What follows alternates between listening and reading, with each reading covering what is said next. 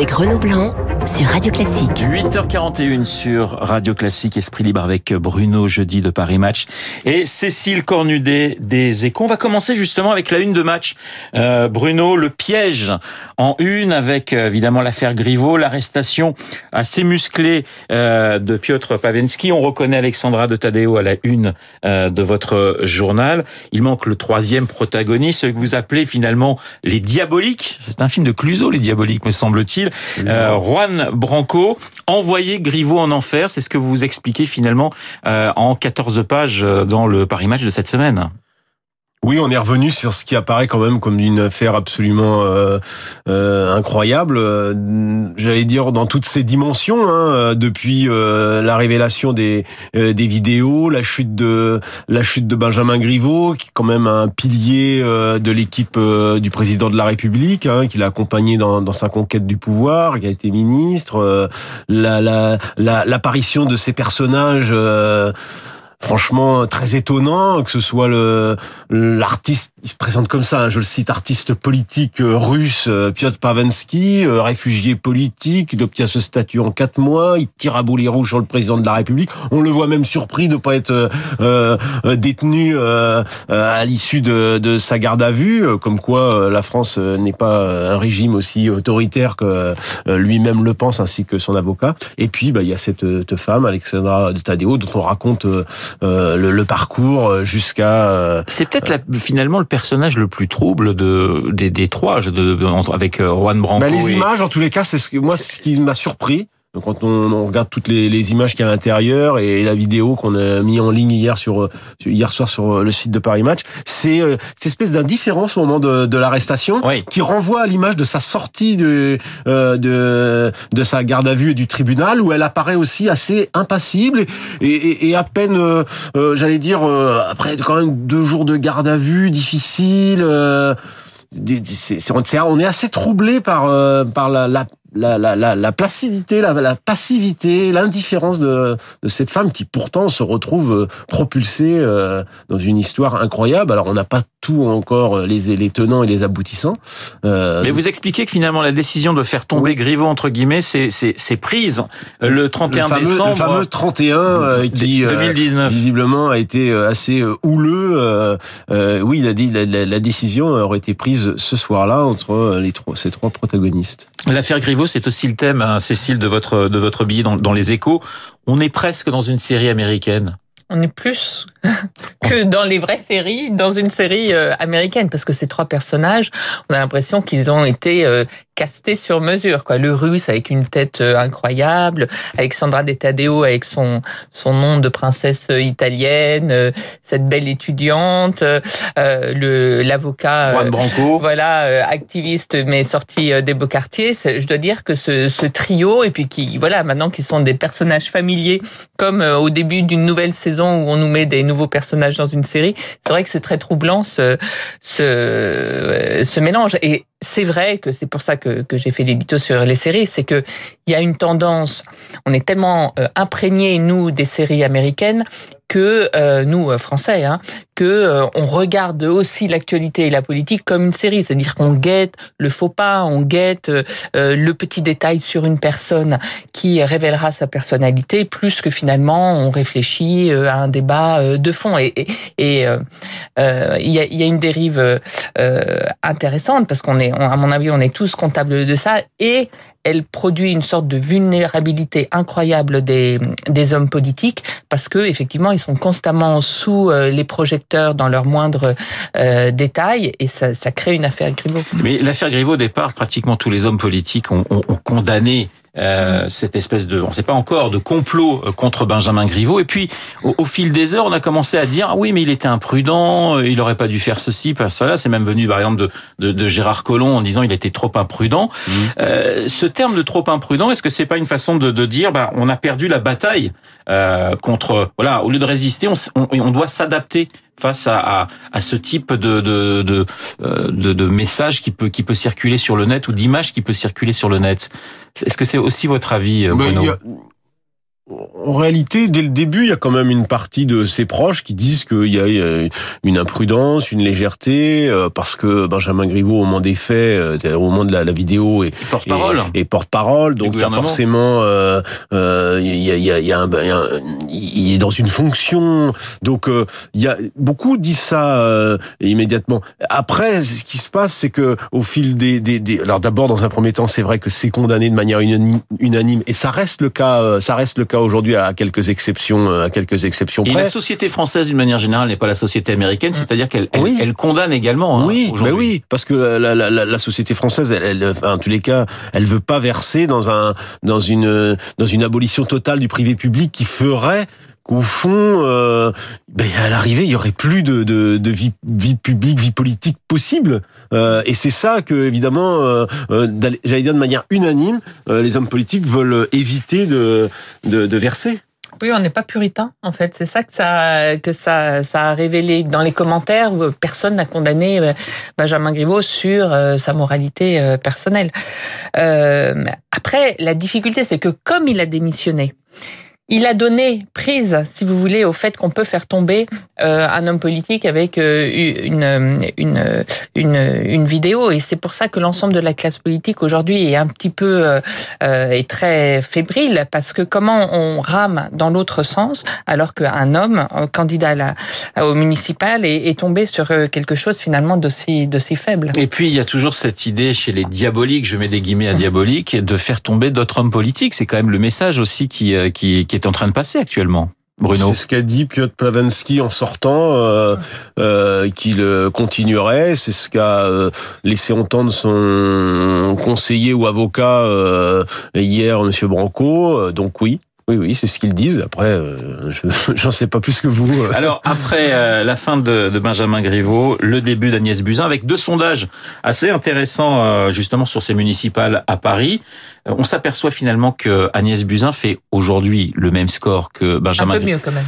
On est autour de 17%. Oui, il était à 14. Il était effectivement descendu à 14. Euh, bon, ce sont des sondages qui sont qui ont été faits quelques heures après la nomination d'Agnès Buzyn. Les, les, les, Parisiens ont encore intégré le fait qu'il y avait une nouvelle candidate et l'ont vu à l'œuvre? C'est trop tôt, à mon avis, pour dire vraiment qu'elle est condamnée. En revanche, on voit que bah, Rachida Dati tire quand même assez bien son épingle du jeu. Dynamite Dati, c'est ce que titre euh, ce matin Le Figaro. Est-ce qu'on peut encore, et c'était le thème d'ailleurs de Guillaume Tabar, est-ce que les, les, choses peuvent encore s'inverser? Est-ce que le match annoncé Hidalgo-Dati peut être contra contrarié mm. et contrecarré, pardonnez-moi, par, euh, par Agnès Buzyn C'est intéressant ce que vous dites. Le match Hidalgo-Dati, je vous rappelle qu'il y a deux mois, c'était pas du tout le match qui était prévu et que Dati s'est totalement, a totalement bousculé la donne avant même que, que Benjamin Griveaux euh, euh, ne tombe la, la semaine dernière. Euh, et, et c'est une surprise. Au fond, les deux enquêtes, elles sont un petit peu différentes et moi je suis d'accord avec Cécile il faudra vraiment attendre que ça se ça stabilise au moins peut-être une semaine pour voir euh, euh l'effet s'il y a un effet.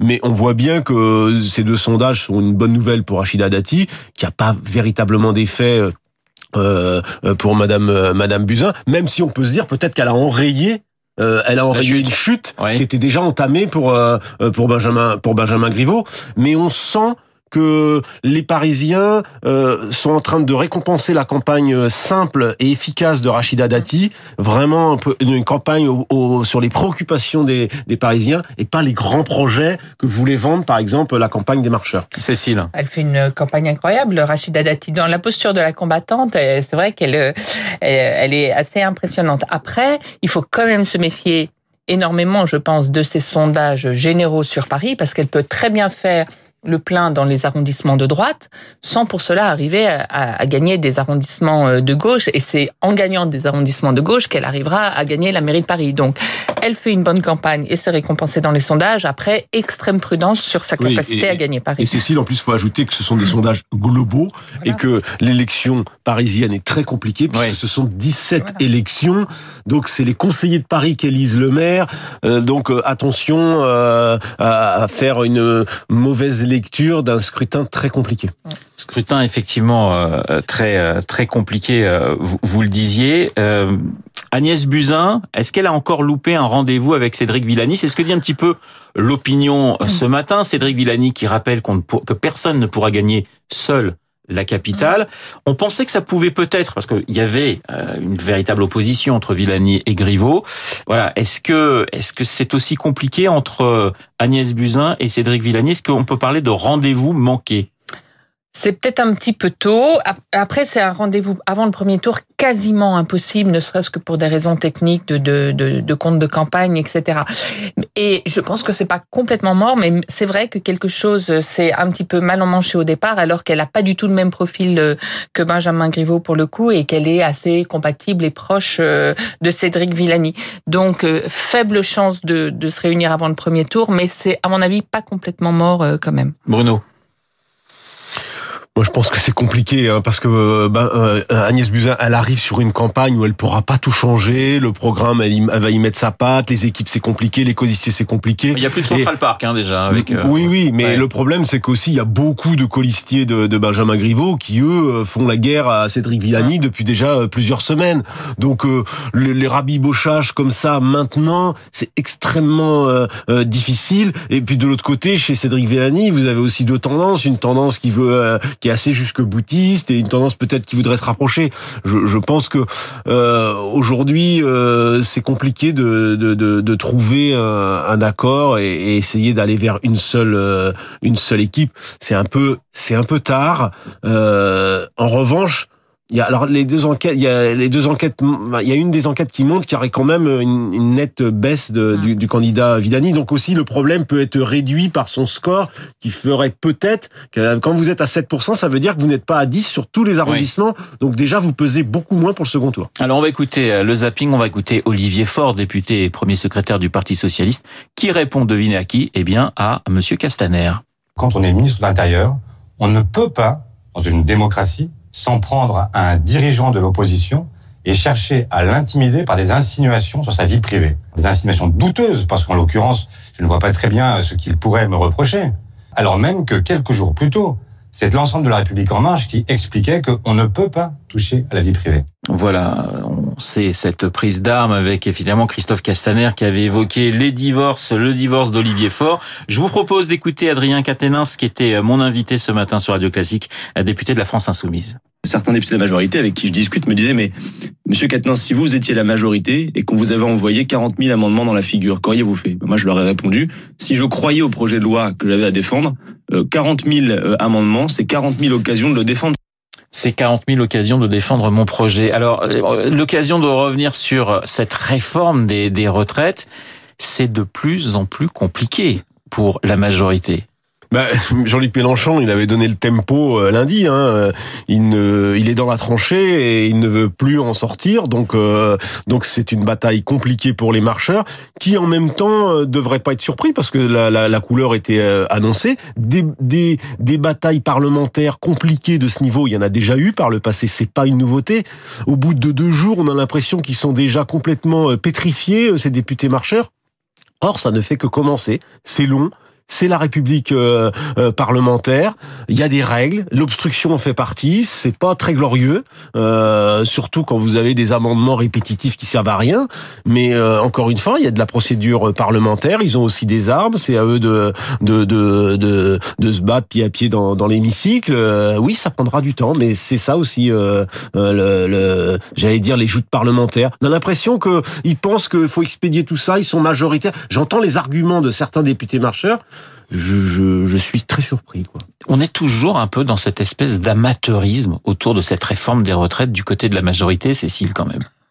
C'est vrai que euh, je pense qu'aujourd'hui, pas plus qu'il y a six mois, on comprend très, très bien ce qu'il y a dans cette euh, réforme des retraites. D'autant qu'on a ce, ce débat parlementaire dont parle Bruno et parallèlement la conférence de financement euh, qui euh, qui a pas l'air de fonctionner. Elle est pratiquement euh, vouée à l'échec. Ben oui, parce qu'on voit effectivement que Laurent Berger cédera pas à n'importe quelle condition et que Ruth Bézieux lui a plutôt intérêt à la faire capoter pour que le gouvernement reprenne la main et re, refasse une sorte d'achat nouvelle pour le gouvernement hein, en ce moment. Voilà, donc ça, c'est vrai qu'on est euh, en plein dans, dans, dans la tranchée et qu'on voit pas comment ça. Euh, c'est aussi une bataille de nerfs. Hein. Je pense que l'opposition essaye de pousser le gouvernement au 49-3. Euh, ils ont l'air de dire que voilà, euh, il faudra en passer par là. Après, euh, euh, pour tempérer tout ça, c'est que je pense que les Français regardent pas tellement ce qui se passe là. C'est vraiment tout ce qu'ils aiment pas et Votre ville à l'Assemblée en ce moment. hein. Voilà, tout, un brouhaha complètement ça, incompréhensible et que même un 49-3, je suis pas sûre que les Français euh, regarderaient ça. Et vraiment. pourtant, en, en- en quelques secondes, Bruno, ça serait quand même une défaite politique de, de sortir le 49-3, de dégainer Ah, le 49-3. sur, sur une sur un- une réforme de cette importance, je rappelle qu'on modifie le système des retraites peut-être pour les 50 ans à venir, passer par un 49.3, il y avait déjà euh, l'urgence euh, parlementaire qui avait été euh, imposée. Non, oui, c'est c'est c'est pas imaginable. Esprit libre avec Bruno Jeudi et Cécile Cornudet sur l'antenne de Radio Classique. Il est 8h et pratiquement 57 minutes. Dans trois petites minutes, eh bien, le journal de 9h présenté par Lucille Bréau. À tout de suite.